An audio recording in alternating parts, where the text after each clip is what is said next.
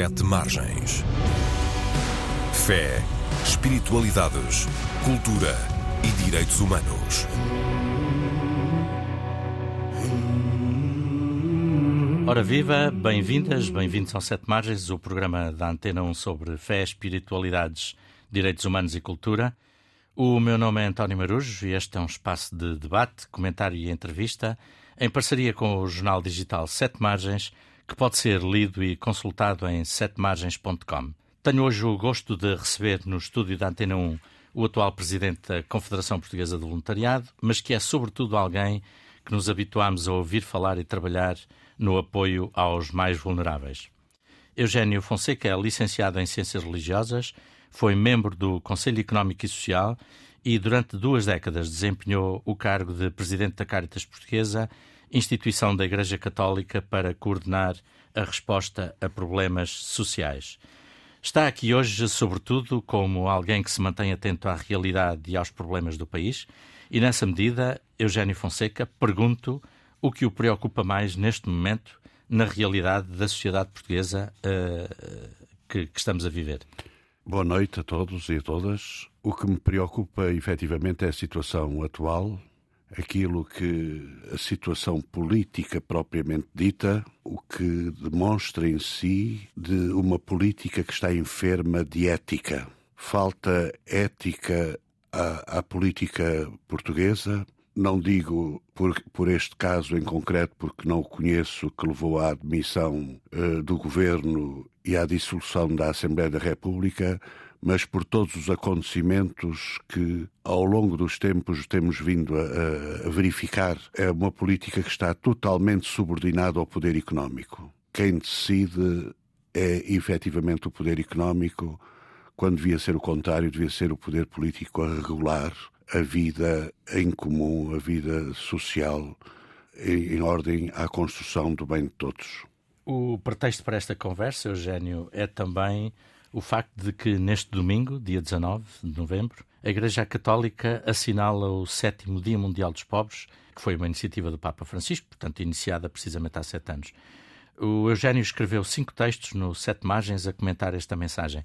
Este é só um dia mundial para aliviar consciências ou é mais do que isso? Receio que seja isso. Receio, efetivamente, que seja isso e que nem todas as comunidades paroquiais estejam em sintonia com esta decisão do Papa, que teve início no ano da Misericórdia, portanto, a decisão foi tomada há oito anos e o primeiro, a primeira realização, efetivamente, há sete. Receio que no nosso país ainda haja muitas comunidades cristãs que não deem relevo a este dia. O Papa diz na mensagem que, apesar, enfim, ele não utiliza a expressão apesar de tudo, mas diz que tem havido um progresso na tomada de consciência sobre esta questão. O Papa refere-se a uma realidade mundial. Uhum. Um, e acha que em Portugal esta consciência ainda é reduzida? É, é, uma, é uma consciência que está ainda muito marcada por uma dimensão assistencialista. Já lá iremos. O e... título da mensagem é Nunca afastes de algum pobre o teu olhar. É retirada de um livro bíblico, o livro de Tobit, e é o, o, o protagonista desse livro que a diz em forma de conselho ao seu filho, Tobias. Como é que leu este título? O que é que ele significa? É, uma, é um apelo contra a indiferença. O grande perigo que existe em tudo e também nesta questão do combate à pobreza enquanto privação de recursos financeiros, materiais, é a indiferença. E o não afastar o olhar é o não, não ser indiferente. O Papa até foi mais forte quando em Lisboa, na, na Serafina, disse mesmo: não tenhamos nojo dos pobres. Na Jornada Mundial da na Juventude. Jornada Mundial da Juventude. Uhum.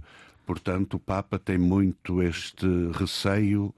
Primeiro, tem feito um combate muito forte contra a cultura do descarte, e, portanto, também podemos ver por este olhar, e também pelo olhar daquilo que que tem sido também um combate do Papa, que é contra a indiferença perante todos os problemas que afetam a dignidade do ser humano, uh, e neste caso uh, referimos à pobreza e à exclusão social.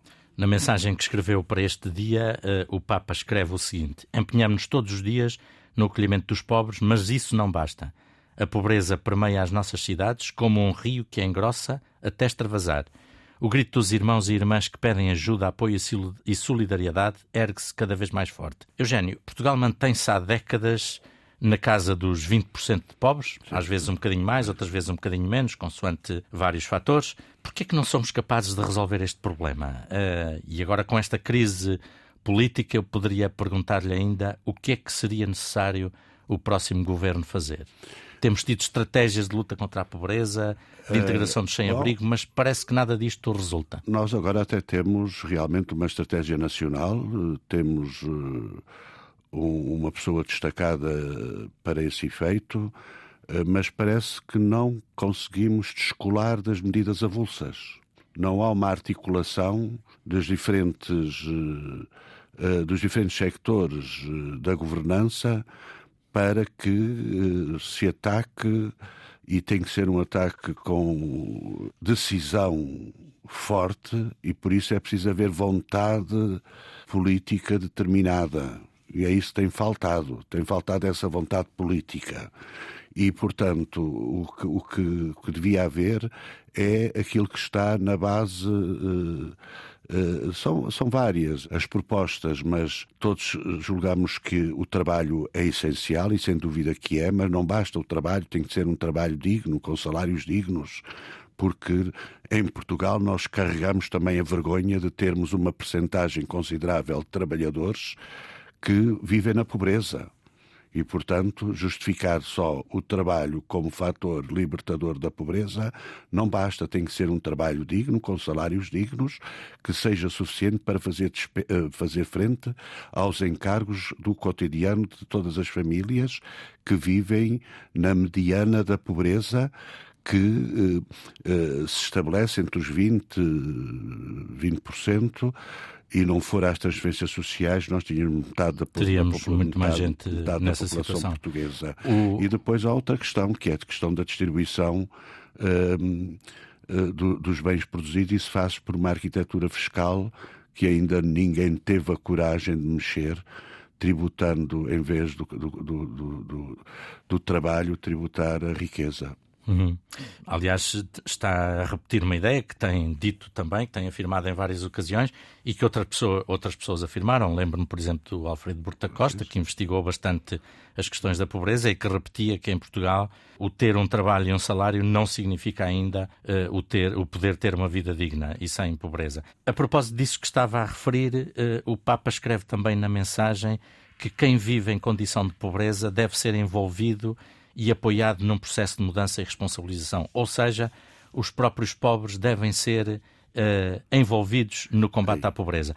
Temos algum exemplo disso em Portugal ou os pobres continuam a ser olhados como destinatários de uma política e não como protagonistas dela? Ainda há pouco, antes de vir para aqui, eh, uma instituição que quer assinalar o Dia Mundial dos Pobres tem programado uma iniciativa para amanhã, onde convidou várias pessoas em situação de pobreza, convidou organizações que têm esse fim específico de, de ajudar a enfrentar as causas da, da pobreza. E essa pessoa me, me, telefonava a dizer: Veja se pode vir, porque nenhuma organização se disponibilizou a estar para ouvir os pobres. Para ouvir os pobres. Portanto, a iniciativa que amanhã essa organização se disponibilizou a fazer foi uh, colocar os pobres a falar de si, das suas razões, das, suas expectativas, uh, das suas angústias. E não há gente para ouvir. Não, não há gente para ouvir os pobres. Hum. E aqui está um grande desafio, por exemplo, à Igreja em Portugal. Eu acho que não há instituição com melhores condições para poder fazer isso, porque tem os pobres muito perto de si, por enquanto ainda tem os pobres muito perto de si, que pudesse criar dinâmicas que, em vez de se, de se limitar apenas a distribuir cabazes e, a, e, e ofertar roupa, uh, pudesse criar tempos de escuta, de, auto, de, de autoajuda. Há pessoas que já saíram, já viveram a situação de pobreza e saíram, e podiam ser fatores de esperança para outros que vivem agora essa situação. Porque é que não se criam nas paróquias grupos de autoajuda? Por outro lado, eu tenho vindo a defender que hoje o perfil do pobre mudou em Portugal E há pobres hoje, gosto mais de dizer pessoas em situação de pobreza, que eh, têm o 12 ano, são licenciados, porque é que eles não integram os nossos grupos paroquiais de ação social? E em vez de se falar deles, se fale, sejam eles a falar e se fale com eles e sejam eles a dizerem também dos seus próprios projetos de vida e não sejam outros a elaborarem projetos de vida para terceiros que muitas vezes não conhecem as causas verdadeiras que levaram, conduziram à situação, essa que, situação. As pessoas, que as pessoas se encontram. Na mensagem, e tomo ainda a mensagem, o Papa faz uma outra citação desse livro bíblico, de Tobit, uh, quando o protagonista diz ao filho, a propósito da mesa que está farta, de, da mesa de sua casa que está composta, pronta para uma refeição, e ele diz-lhe: Filho, vai procurar um pobre e trá-lo para que participe da nossa refeição. E o Papa acrescenta: Como seria significativo se no dia dos pobres esta preocupação fosse também a nossa.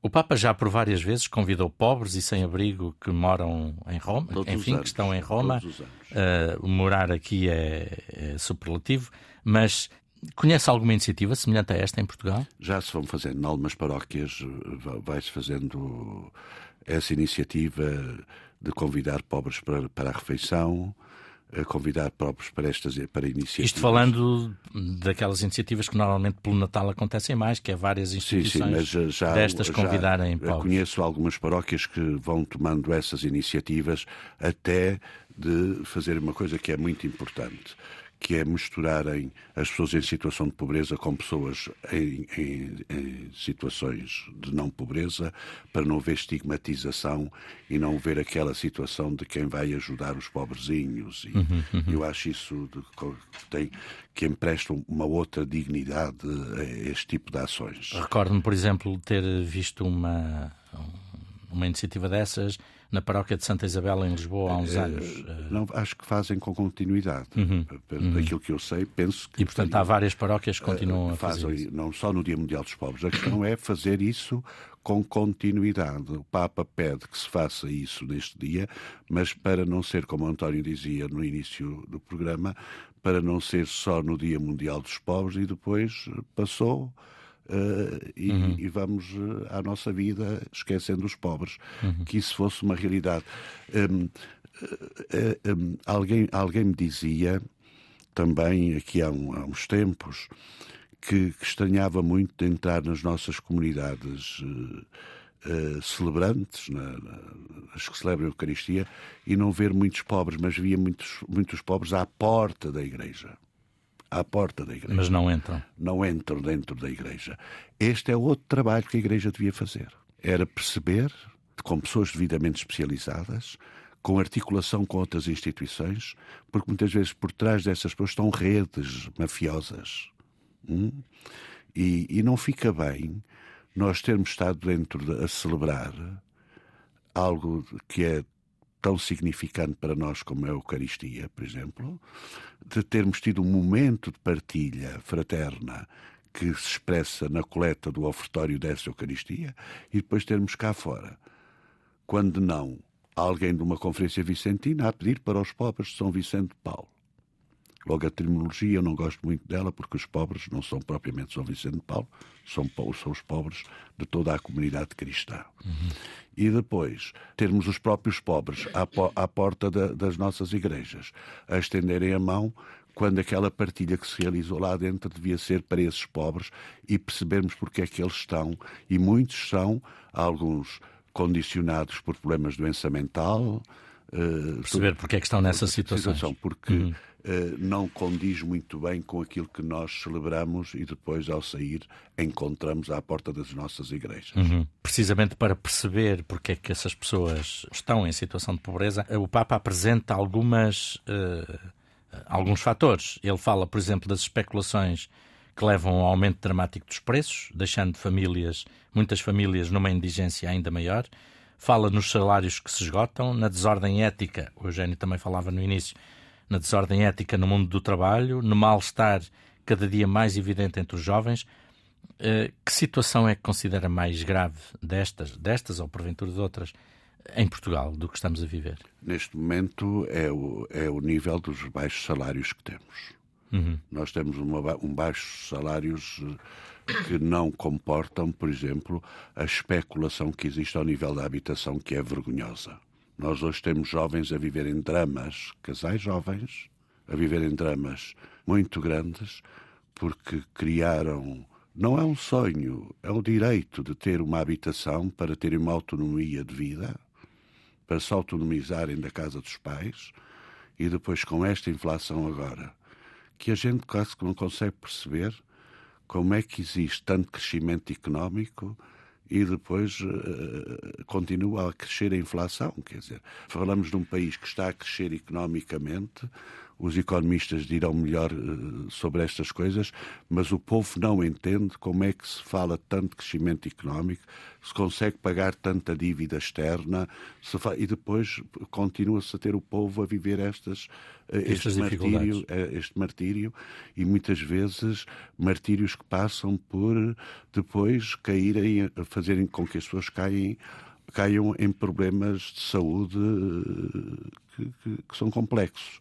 Portanto, eu digo que a, a, baixa de salários é aquilo que me preocupa mais neste momento e que, e, e que tem a ver com, todo, com tudo o resto que depois não, pode, não, não, não conseguem corresponder à inflação. Eh, e depois, para além disso, aquilo que já referi, efetivamente, a, ânsia de lucro desmedido que cada vez se nota mais existir. Continuamos a ver as grandes empresas a ter lucros fabulosos. Milhões, e... a falar em 100 milhões e depois a termos esta E depois essa riqueza não é distribuída. Os, os bispos portugueses, os bispos católicos, estiveram reunidos também esta semana, um, entre segunda e quinta-feira, e o presidente da Conferência Episcopal, o bispo José Ornelas, no discurso de abertura, aliás, uh, aparece depois algumas referências também no comunicado final, mas no discurso de abertura ele uh, referiu-se às famílias que acordam, uh, e estava a falar de Portugal, neste caso, as famílias que acordam sem saber como alimentar os filhos ou pagar a renda, precisamente o que o Eugênio estava a referir também, um, ehm, ou que não têm um teto, as pessoas que não têm um teto para descansar, os doentes sem cuidados médicos essenciais, os adolescentes e os jovens sem acompanhamento escolar, os jovens que imigram em busca de uma vida mais digna, Falou ainda, por exemplo, também no aumento do fosso entre ricos e pobres, no aumento das rendas da casa, que o Eugênio também estava a referir, no aumento dos preços dos bens essenciais e que tudo isto fez crescer exponencialmente a conflitualidade social. Comunga deste diagnóstico? Sem dúvida, e quero saudar o Sr. Dom José Ornelas pela frontalidade e pela coragem que teve e depois também pela forma como os bispos associaram também esse diagnóstico. Uh, só tenho pena é que uh, a Conferência Episcopal não venha mais vezes a terreiro uh, falar destas coisas, porque a Igreja tem esta obrigação não de apresentar soluções, mas de chamar a atenção para os problemas, porque, continuo a dizer, os pobres ainda continuam a preferir a Igreja para. Uh, confiar nela na solução ajuda. da ajuda. E, portanto, é preciso que, que essa confiança se mantenha. E essa confiança mantém-se, não só ajudando pontualmente naquilo que é possível a Igreja ajudar, mas também na denúncia que se faz. E eu acho que essa foi, que, que, que essa intervenção foi uma intervenção muito corajosa e muito realista.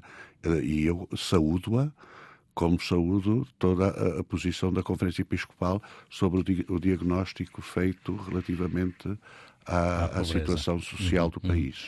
O Eugênio Fonseca tinha também, num dos textos publicados do, no Sete Margens, um, e que, que, estão acessíveis a quem quiser procurá-los, uh, basta procurar pelo seu nome em setemargens.com, e referia que um terço dos trabalhadores uh, vivem no limiar da pobreza e o crescente número de famílias monoparentais que não resultam de divórcios, assim como o risco em que se encontram os grandes agregados familiares e também a baixa escolaridade de muitos portugueses, é outro traço desta realidade. E referia ainda 25% dos jovens portugueses que vivem no, no limiar da pobreza. Os jovens são uma faixa para a qual devíamos olhar com mais atenção, Eugênio? Uh, uh, e depressa. Os jovens e os jovens adultos e não, e não julguemos que todos nós estamos efetivamente preocupados e bem com aqueles jovens que investiram na sua formação e que agora estão confrontados com a falta de trabalho e a opção que têm é emigrar.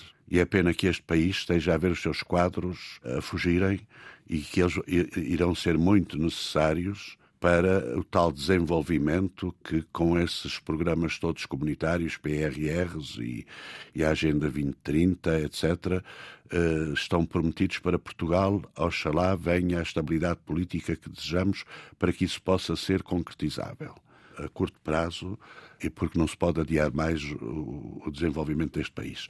Agora, nós precisamos desses jovens, mas não esqueçamos que ainda há muito jovem adulto que não tem a, a capacitação para responder às novas exigências do mercado de trabalho.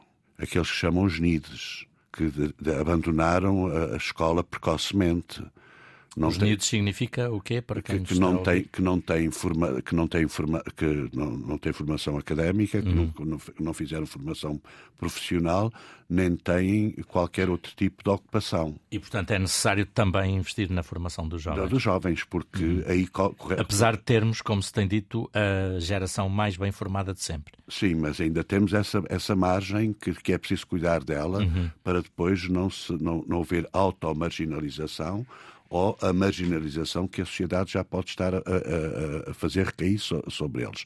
Portanto, Estava a referir-se à, à, estabilidade política necessária.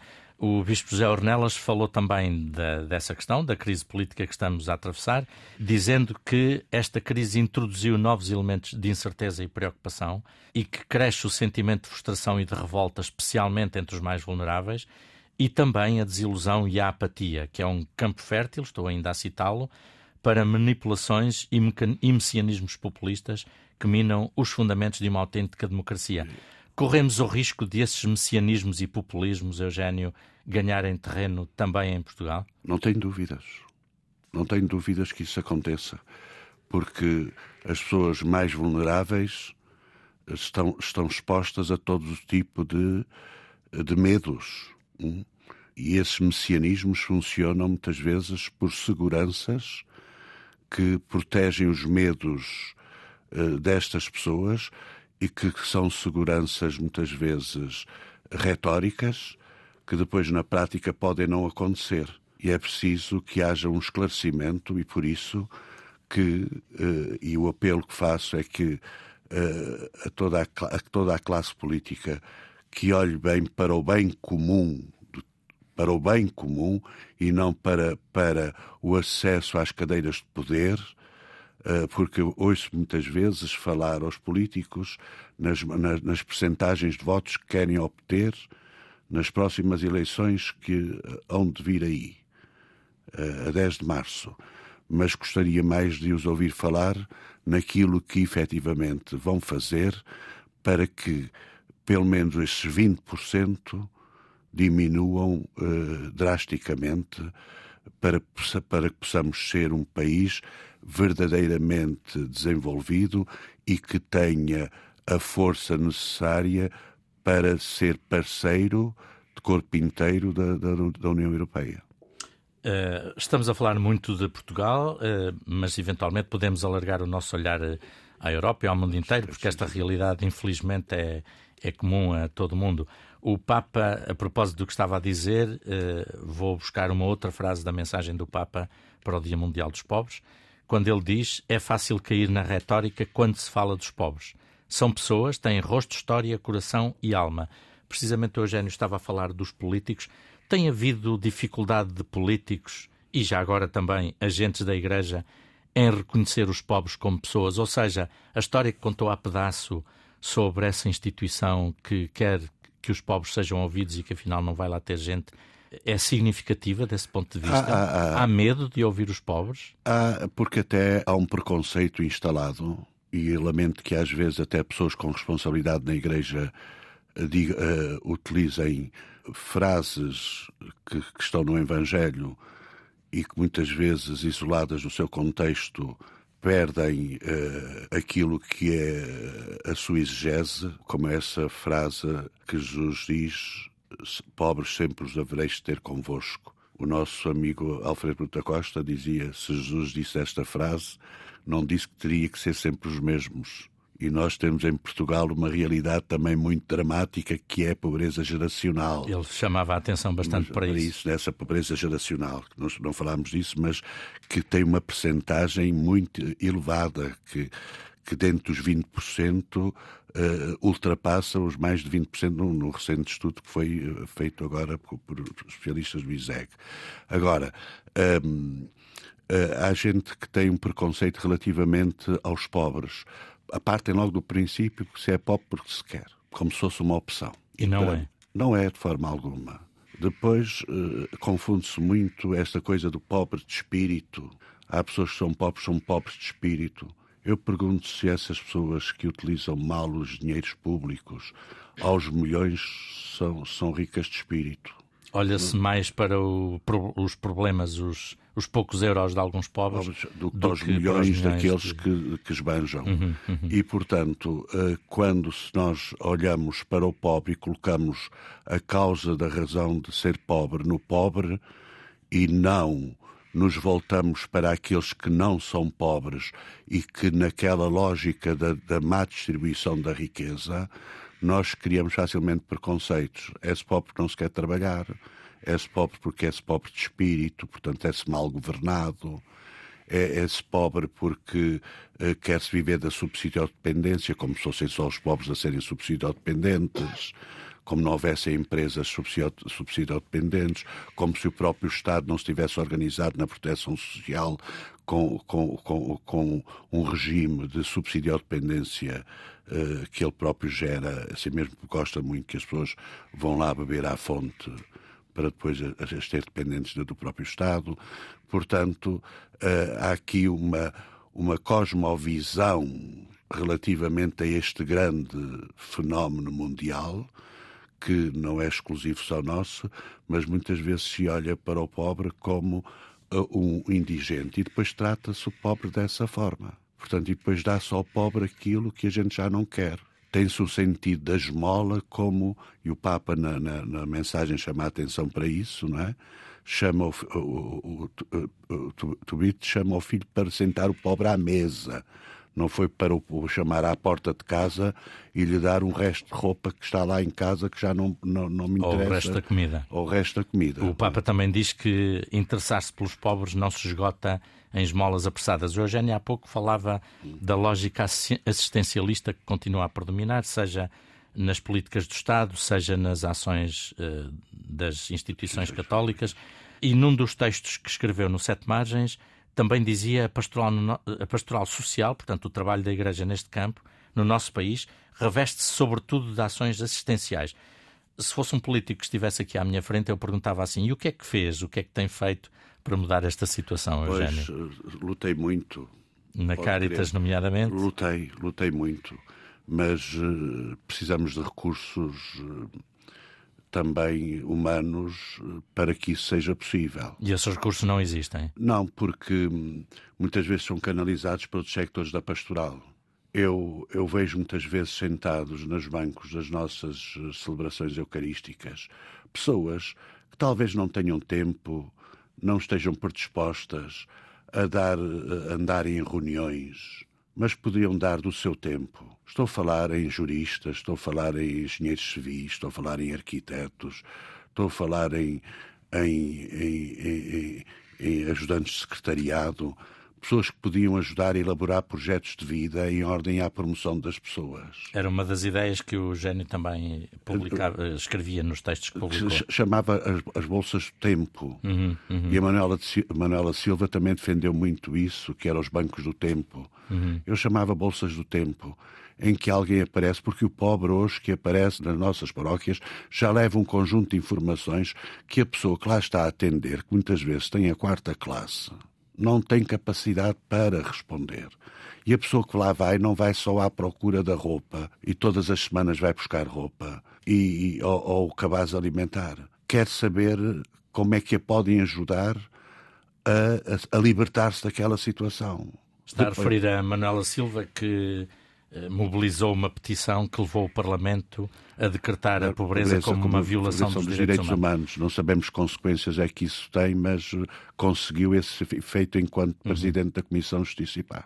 Uma das outras ideias que o Eugênio apresentava nos textos que publicou no Sete Margens era que, a partir dos grupos paroquiais da ação social ou das instituições sociais católicas, uh, deveriam ser disponibilizados dados que seriam uma fonte mais credível, dizia, e realista sobre a pobreza em Portugal. E acrescentava que foram criados instrumentos para tornar isso possível. Sim. Que instrumentos que nós não, é... eu pelo menos não os conheço e porventura muitas das pessoas que nos estão a é, escutar também não. É, é, e porquê é que eles não foram postos em prática já agora? Eu, eu não, não, sei se eles não estão a ser postos em prática, não sei se os dados estão a ser uh, tomados como tomados sim, a sério. Portanto, a, a, minha ideia ia mais longe. Chama a atenção para o seguinte: o, o Papa diz também nessa nota que não podemos reduzir as pessoas a dados estatísticos. Uhum. Hum. E eu, uh, sem contradizer o Papa, porque também podemos cair nesse, nesse risco, mas também é verdade que os políticos só se incomodam quando os números são números muito av avassaladores, avassaladores não é? Portanto, Uh, Mesmo que, assim, 20% de pobres, de pessoas em situação de pobreza deveria incomodar-nos a mas, todos. Mas, mas não, não, só os políticos, mas, mas, a todos. Mas não, não, não tem incomodado e por isso não saímos da, dos 17, 20... Até porque raramente 17, é um tema de campanha 17, eleitoral, 20, por exemplo. E depende muitas vezes da, do limiar de, de, pobreza em que a uhum, gente situa uhum. esse limiar, porque também é um dado político, o próprio limiar da pobreza. Agora, eh, foi criado um instrumento de recolha de dados, um instrumento informático, que ficou disponibilizado. Agora, o, o que aconteceu a isso, com certeza que os meus sucessores que o puseram em prática e que estão. Agora, a ideia não era que eles ficassem na Caritas. A ideia era, portanto, a Igreja tem essa possibilidade. O Estado mas, poder mas aproveitar. O Estado poder aproveitar uhum, desses dados. Uhum, uhum. Ah, porque não faz sentido nenhum nós termos dados do desemprego semestralmente e, e, neste momento ainda não termos dados oficiais sobre a pobreza. E já passam dois anos e passou uma pandemia. Hum. O Eugênio diz que já passaram dois anos sobre isso, mas eu tenho aqui uma outra coisa que também referia, sobre a qual já passaram 25 anos e não dois. Eh, o Eugênio recorda que em 1997 os bispos portugueses uh, referiram num documento que seria importante criar um serviço em cada paróquia que assegurasse precisamente o conhecimento e o atendimento dos problemas sociais de cada paróquia, sem qualquer discriminação.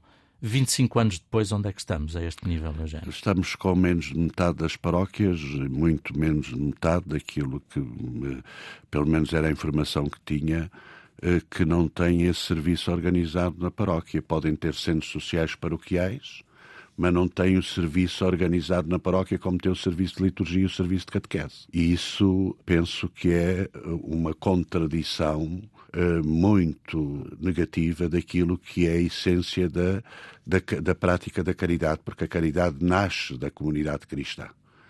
E um centro social paroquial não esgota a ação caritativa de uma comunidade cristã. Porque Ou assim seja, a comunidade deveria estar atenta a realidades... Estar organizada nesse sentido, estar mesmo organizada nesse sentido, porque sabemos muitas vezes que os centros sociais paroquiais são instâncias totalmente divorciadas da comunidade cristã enquanto tal. É algo que é de um grupo que e é tido muitas vezes como uma instituição que, que distribui serviços, mas eh, a ação social e caritativa tem a sua gênese, tem que nascer e enquanto isto não acontecer, não temos uma verdadeira pastoral social. Tem que nascer na paróquia com uma expressão organizada de toda a vontade da comunidade cristã, como, como acontece com a catequese, como acontece com a liturgia. Hum. Duas perguntas finais sobre este tema, que estamos a aproximar-nos do final da nossa conversa. Há 60 anos, o Concílio Vaticano II, numa, num texto, o Concílio é a reunião dos bispos de todo o mundo, portanto é a instância mais, mais importante de decisão da Igreja, uh, e num dos seus textos, a Constituição sobre a Igreja no Mundo Atual, escrevia que todos têm o direito de ter uma parte de bens suficientes para si e suas famílias e que as pessoas têm a obrigação de auxiliar os pobres e não apenas com os bens supérfluos.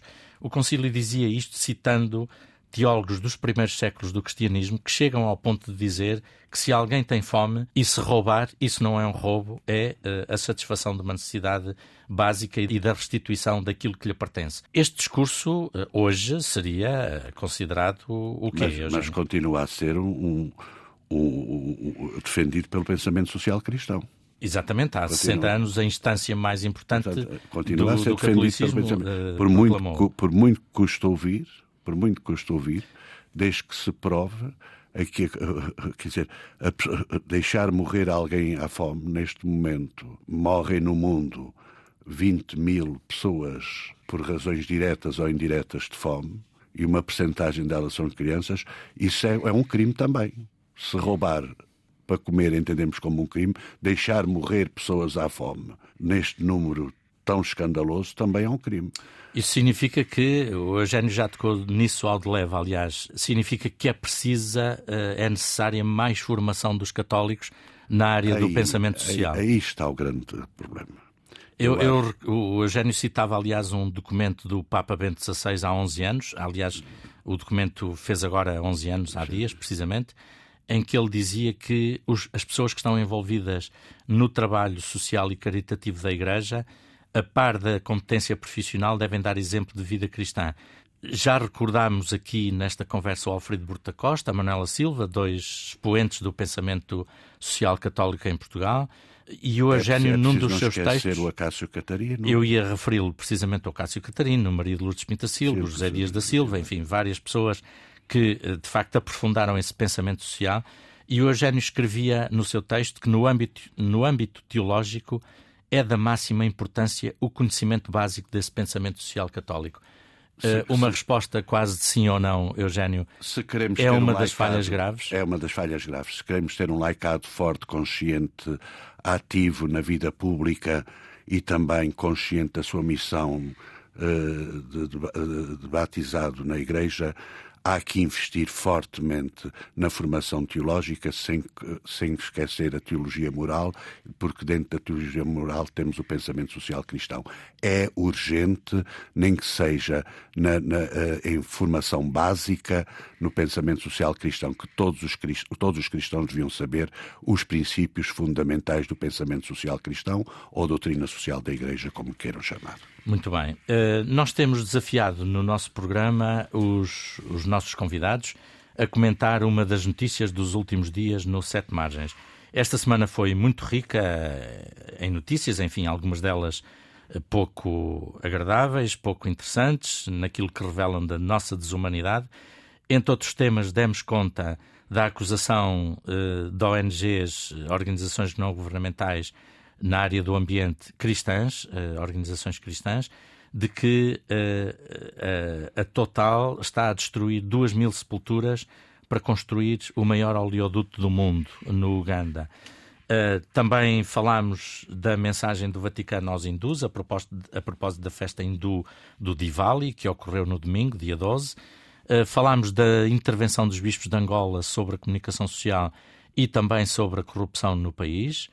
Tivemos várias notícias sobre a tragédia que continua em Gaza, nomeadamente uma que dava conta de jovens israelitas que recusam alistar-se naquilo que eles consideram um exército de ocupação. Um, refiro ainda várias notícias e comentários sobre o sínodo da Igreja de Inglaterra, da Comunhão Anglicana, dividido acerca da questão das bênçãos de casais do mesmo sexo a morte de José Olman Karp, eh, ex-presidente da comunidade israelita de Lisboa, também a morte de um teólogo, importante teólogo católico, eh, antigo padre jesuíta José Maria Castilho, o espanhol, eh, uma visita histórica do arcebispo de Pequim a Hong Kong e ainda um apelo do Conselho Mundial de Igrejas a favor dos refugiados de Nagorno-Karabakh, sobre o qual, aliás, deixámos de falar. O Eugênio hum, tem uma notícia que, que queira destacar? Antes de mais, quero agradecer eh, aos Sete Margens toda esta informação muito plural e é o Jornal Católico Digital que mais nos traz agora este tipo de informação. Muito obrigado na, na sua pessoa por todo este esforço que tem feito uh, para nos fazer chegar estas notícias. Eu tenho, sobretudo, vindo a acompanhar a par e passo Uh, o, o, as notícias que vão dando neste conflito que me está a preocupar muito pelas repercussões mundiais que já tem, que pode vir a ter, que é o conflito do Hamas com uh, Israel. Uh, e, e, tenho apreciado realmente uh, a isenção, mas uma isenção que não é neutral, no sentido de se terem posto, posto em relevo os mais fracos têm sido as vítimas uh, maiores de todo este conflito. Uhum, Mas uhum. não referiu uma que me, que me, tocou mais. Que me tocou. Uhum. Foi ouvir o presidente da Conferência Episcopal dizer que o sino agora ia ser mais para os teólogos e para, para, para as pessoas que pensam estas coisas. De, eu espero que lá diz, diz isso, o comunicado diz isso. A síntese eh, do sino do, que reuniu em outubro diz isso, Mas eu, eu, eu, gostava que, fosse, que este ano fosse um ano muito intenso, muito intenso, em que se provasse definitivamente que, que estamos a caminhar por uma igreja sinodal e o partilharmos durante este ano até o próximo outubro de 2024 todas estas preocupações que agora foram suscitadas nesta primeira sessão do Sínodo. Muito bem, eh, terminamos com sugestões e eu também vou fazer duas. Começo por sugerir a participação numa vigília que pretende reunir católicos e crentes de outras tradições espirituais e também não crentes para salvar o planeta e defender a vida. É assim que está enunciado o objetivo será em Lisboa, no Largo, junto da Igreja de Santa Isabel, a partir das 18 horas de dia 24, a próxima sexta-feira, e que atravessará a noite inteira durante 13 horas, uma por cada um dos dias que dura a COP28 no Dubai. Foi o tema da, da anterior emissão do nosso programa. No mesmo dia, mas apenas entre as 18 e as 19h30, às vezes o calendário prega-nos estas partidas, na Faculdade de Letras da Universidade de Lisboa, uma conferência que também promete. O padre jesuíta António Spadaro e o escritor Daniele Mencarelli, autor de vários livros que já foram ou estão a ser adaptados para séries de televisão e, uh, e de plataformas digitais, conversam com o escritor português Jacinto Lucas Pires. O tema genérico é Literatura e Cristianismo, a palavra em comum, e o pretexto são dois livros que acabam de ser publicados em Portugal pela Paulinas Editora do Padre Spadaro, Uma Trama Divina, Jesus em Contracampo, e do, do, de Daniela Mencarelli, A Casa dos Olhares, um texto de ficção. Eugênio, sei que traz também uma sugestão cultural para quem nos escuta. Quer-me dizer sim, sim, é? rapidamente. É? é um livro publicado recentemente por, uh, por Dom Carlos Azevedo, portanto, o autor uh, portanto, por Carlos Moreira Azevedo. Que está que neste tem... momento na Academia Pontifícia das Ciências Históricas, Históricas, em Roma. Em Roma e que tem por título Estudos de Arte e Devoção. É um, uma possibilidade que nós podemos ter, para além de uma oferta de Natal, de podermos. Uh, passar pela iconografia, iconografia cristã desde o século XII até ao, ao, ao, presente momento. Até à atualidade. Até à atualidade. E eu acho muito, muito interessante a investigação histórica que Dom Carlos Azevedo faz. Exatamente. É muito interessante o livro e é ilustrado. Uh, estudos de arte e devoção, Carlos Moreira Azevedo, uh, editado pela Paulinas também. Uh, falamos hoje da mesma editora. muito obrigado, Eugênio Fonseca, pelas obrigado, sugestões comentários, reflexões que nos fez aqui. Agradeço também ao João Carrasco o cuidado técnico desta emissão, ao Carlos Jorge Antunes a produção do programa. Despeço-me aqui com a promessa de voltar à emissão na Antena 1 na próxima sexta-feira, depois da meia-noite, ou sábado, depois das zero horas, como quisermos.